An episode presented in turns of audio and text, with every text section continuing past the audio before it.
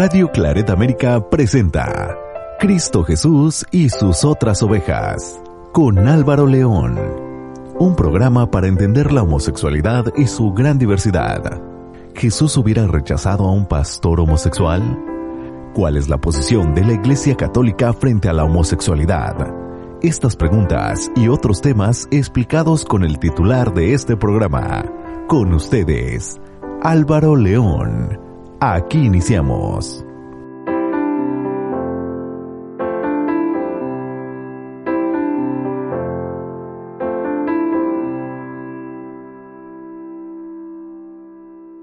Hola, ¿qué tal estimado Radio Escucha? Muchas gracias. Gracias por estar con nosotros en un programa más de Cristo Jesús y sus otras ovejas. ¿Qué le parece si usted y yo en estos momentos nos conectamos a ese hermoso país, a Colombia, precisamente para darle la más cordial bienvenida al titular de este programa, a Álvaro León Monsalve Aguilar. Álvaro, ¿cómo te encuentras? Bienvenido. Muy buenos días, muy buenas tardes, muy buenas noches eh, para todos y todos y todas. Pues aquí esperando eh, hablar contigo y hablar con la audiencia de Radio Claret América. Así es, estimado eh, Álvaro, y precisamente el día de hoy nos traes un tema muy importante porque podrías podría decirse que es este uh, un título o este un tema el que no es muy común especialmente en nuestra sociedad y que es acerca de los espacios seguros pero específicamente espacios seguros para la población LGBT de qué se trata esto eh, Álvaro por favor mm, bueno estudios de la Organización Mundial de la Salud. Estudios de la Organización Panamericana de la Salud han llegado a estas conclusiones, que entre mm, los adolescentes y los jóvenes, eh, hombres y mujeres, eh, y población trans, eh, entre los 12 y 25 años, están muy propensos por situaciones de bullying u otras circunstancias eh, de desprotección eh, para el suicidio. Si hay, hay, estudios médicos en ese sentido, como lo estamos diciendo, que dicen que entre esta población la tasa de suicidio es mucho más alta que en otro, en otras poblaciones. Y muy sintomáticamente eh, se ha descubierto, aunque hay subregistros, eh, porque no es fácil detectar eh, la población LGBT en, en esos, en esos estudios médicos por el tema mm, de bullying o de discriminación eh, por ser población LGBT. Y ahorita estamos hablando IQ ¿no? Yo personalmente no me muevo de, y tú bien lo, has sabido, Jorge, eh, que no me muevo de, de, esa sigla, ¿no? O de esos parámetros que hablamos de orientación sexual e identidad de género diferente a la heterosexual. Entonces, estos adolescentes, estos jóvenes, hombres y mujeres en población, eh, y población trans, en razón a que son, eh, reciben múltiples agresiones de tipo verbal, de tipo simbólico, de tipo físico eh, y de todas las pelambres, como decimos en Colombia, de todos los estilos. Mm, se sienten supremamente mm, inseguros porque es una etapa de inseguridad, ¿no? Hay que tener ese elemento como claro. Los jóvenes eh, y los adolescentes están en, en, etapa, en una etapa vuelvo y repito, de inseguridad porque mm, están explorando la vida de mucho, en muchos sentidos, en muchos sentidos. En el sentido sexual, la educación es un conflicto para ellos, eh, está todo el tema eh, de los entornos eh, sociales. Entonces, cuando un adolescente o un joven se da cuenta que no tiene herramientas para mm, manejar algo que él está descubriendo que es distinto a lo que siempre se le ha dicho, eh, entra eh, en un espacio de, de, miedos, de inseguridades, mm, y que no tiene respuestas para él mismo, ¿no? Porque nuestra sociedad le está diciendo o que se es o que no se es. Se es heterosexual y si, y si no se es heterosexual, eh, usted está eh, fuera del mundo.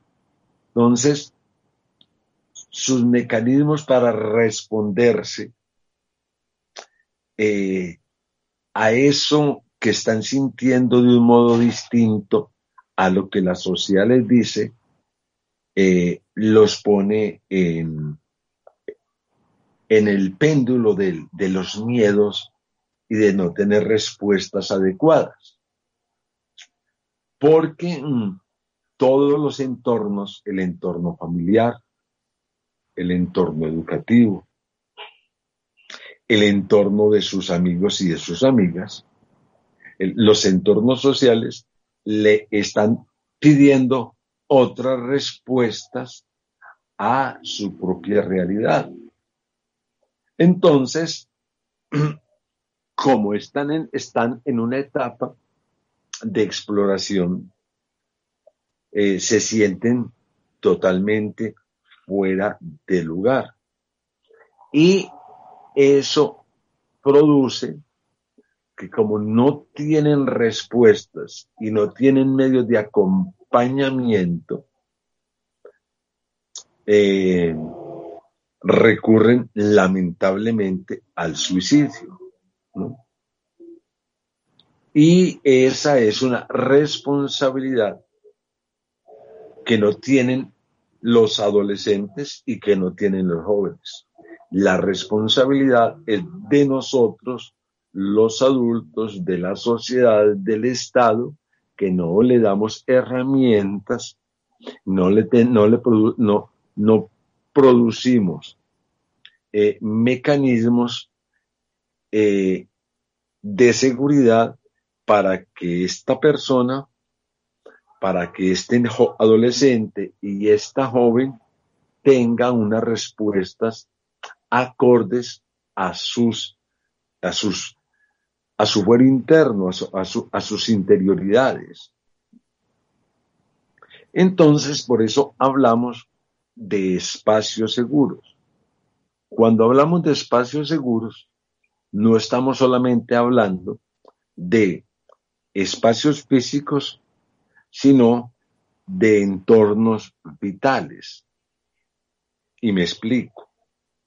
Es que no es lo mismo que un adolescente tenga que descubrirse como un chico homosexual, como un chico bisexual, como un chico trans, en un ambiente en donde sus padres, sus educadores, eh, su, o su entorno público le permita tener herramientas para asumir, asumirse tranquilamente a espacios violentos.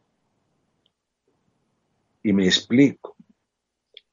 Muchas veces, y eso lo hemos vivido en, en, los que hemos trabajado eh, con jóvenes, es que no es lo mismo que un padre o una madre o un profesor eh, le diga, tú no sirves para nada, tú estás en un mundo equivocado, a que esas personas le digan, yo no entiendo esa situación, pero cuenta conmigo. busquemos herramientas, busquemos herramientas, ¿no? Mm, es muy dado, es muy dado, mi querido Jorge, que, los padres, hablo fundamentalmente del espacio, del entorno familiar, entonces dicen, ah, lo vamos a llevar donde el psicólogo para, que le cure esa enfermedad. Un buen psicólogo, porque habrán otros psicólogos, eh, dirán, eh, don Pedro y doña María, el niño o tu adolescente, este adolescente no tiene una enfermedad, el problema es de ustedes. Vamos a trabajar el tema, es con ustedes para que ustedes tengan herramientas para apoyar a este joven, para apoyar a este adolescente. Vamos a trabajar en esto, vamos a trabajar en el respeto, vamos a trabajar en la comprensión, vamos a buscar un entorno, eh, grupos de apoyo, para que te ayuden a entender lo que está viviendo este adolescente. Y ya poniéndose en situaciones eh, concretas, tengo tres elementos, tres historias para contarles. En esa situación de la que estamos hablando, de espacios o de entornos seguros o de entornos no seguros, eh, en, en una ciudad aquí, mm, Medellín está como en una, mm, como en, una, en un cuenco. Entonces en ese cuenco eh, hay varios municipios a la vez muy cercanos. Y eh, en uno de los municipios del Valle Aburrá, que se llama Envigado, una madre de familia, una mamá, una madre cabeza de hogar, se encontró con la situación de que su hijo estaba eh, en una situación absolutamente de vulnerabilidad, porque se estaba asumiendo como un chico homosexual. Y mm, todas las respuestas que le estaban dando su, su entorno era, eso no es así. Y esta mamá se puso en la tarea de buscar acompañamiento. Y gracias a la vida, gracias al Dios de la vida, encontró personas que le ayudaban, le ayudaron a entender que su hijo no tenía una enfermedad. Y ella no se quedó con, ella no quedó contenta con esa situación.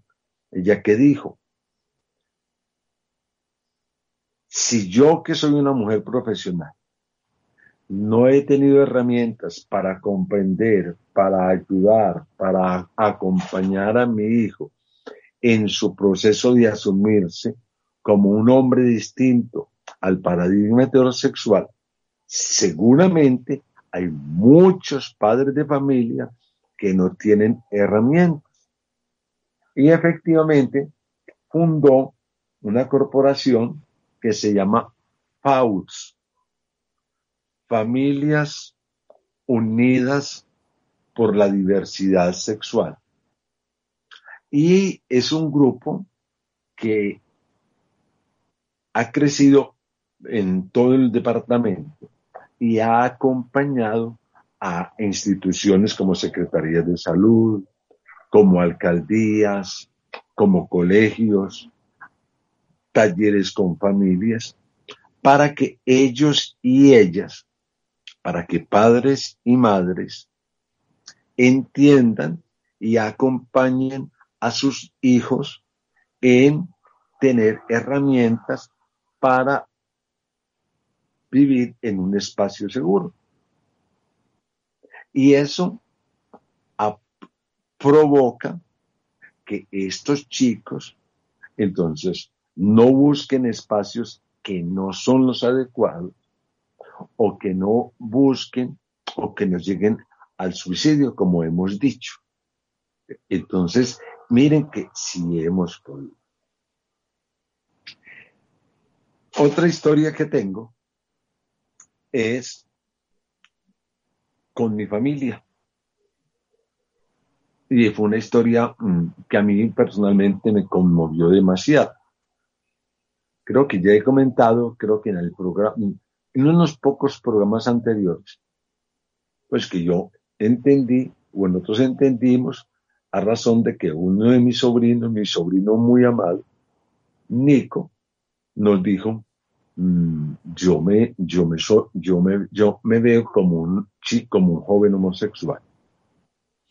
Eh, a raíz de, que en la familia de, Nicolás eh, hay, una, hay, un, hay un nivel de comprensión, de respeto, de cariño, de entender esas diversidades, porque hay muchos tipos de diversidades, pues no se fue tan difícil para, para, para, para Nicolás, pero valga la observación.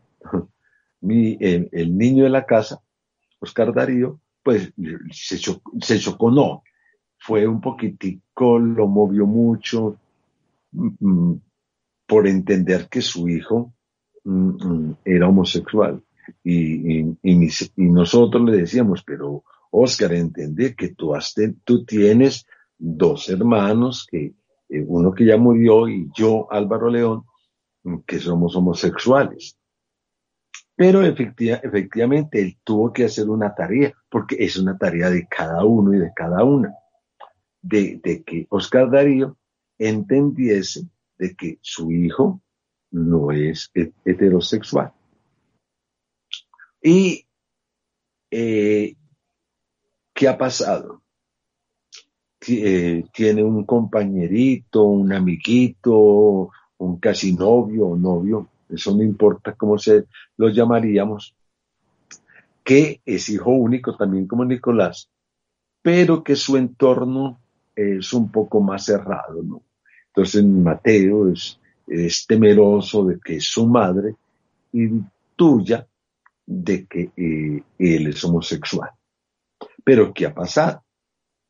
Entonces, Mateo, entonces, ha encontrado un acompañamiento y un espacio seguro con la familia de su novio Nicolás.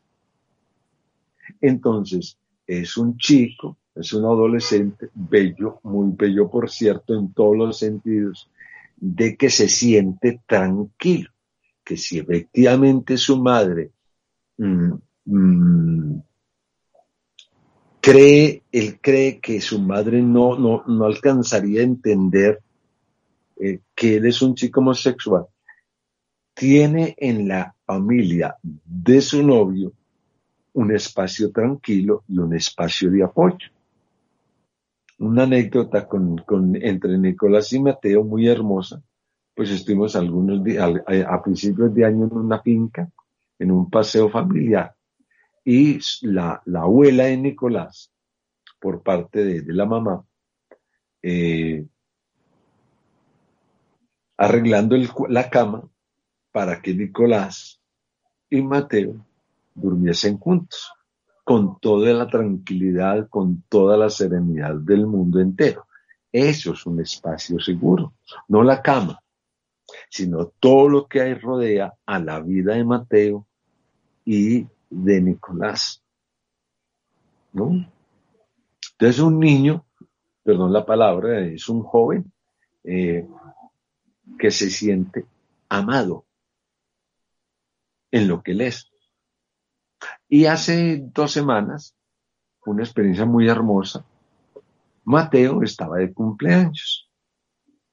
Y entonces mi hermana me dijo, no, es que Mateo, Mateo está de cumpleaños y vamos a, los vamos a invitar a comer. Y efectivamente Mateo llegó en el carro, de, en su carro, eh, con Nicolás, y la cosa más hermosa, no, no de mi hermana, sino del papá de mi sobrino, Oscar Darío, estaba con él con los dos, le llevaba regalo a Mateo y lo acompañaron al novio de mi sobrino en su cumpleaños. Eh, eso a mí me llenó de profunda alegría porque eso significa, ya para terminar, que Mateo tiene un espacio seguro, un espacio en donde él puede ser el mismo.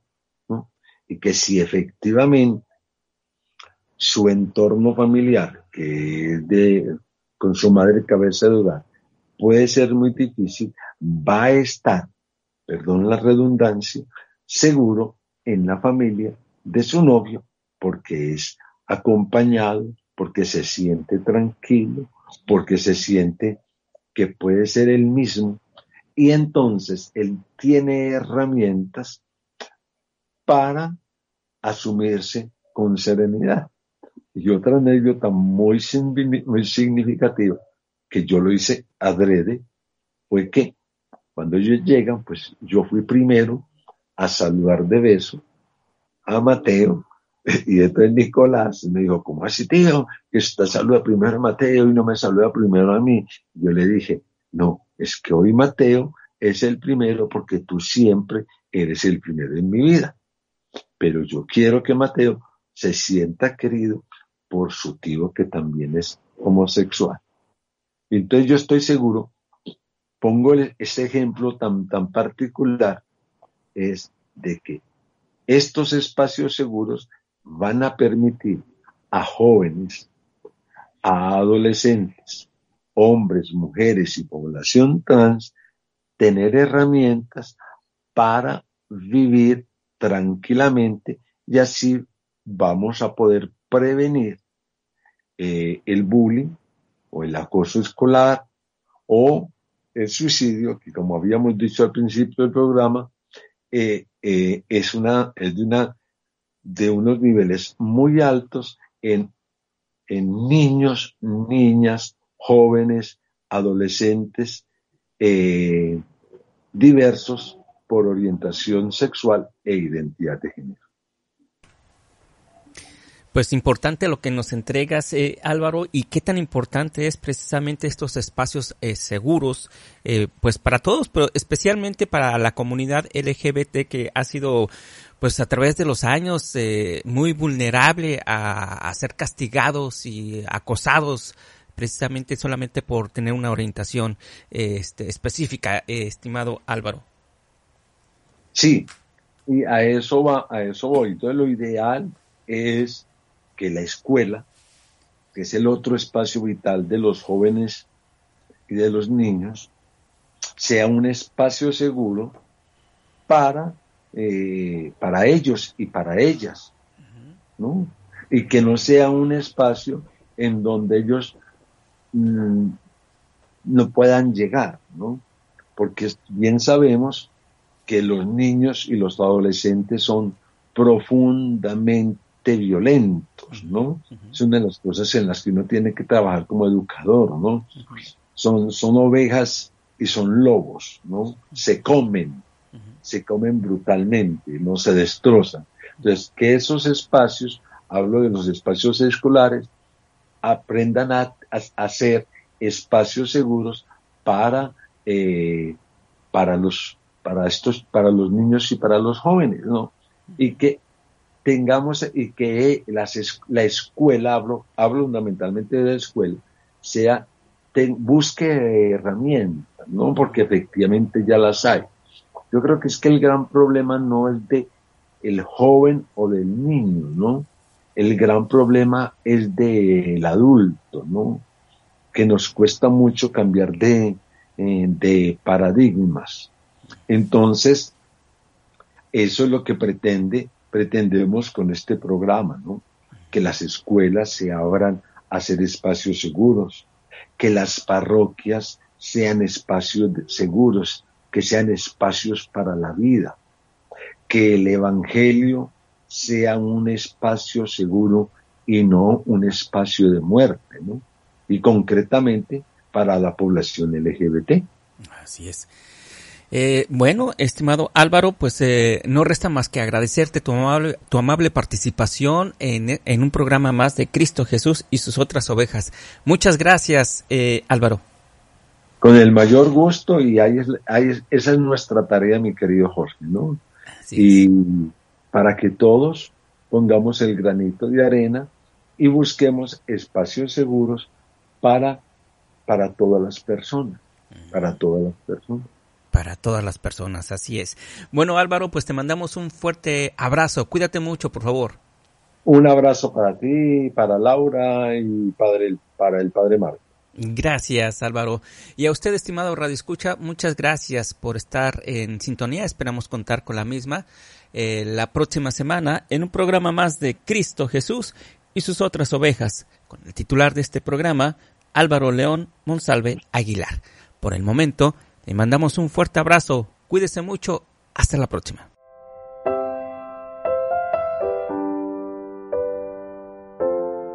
Radio Claret América presentó Cristo Jesús y sus otras ovejas con Álvaro León. Sus comentarios son muy importantes. Contáctenos en radioclaredamerica.gmail.com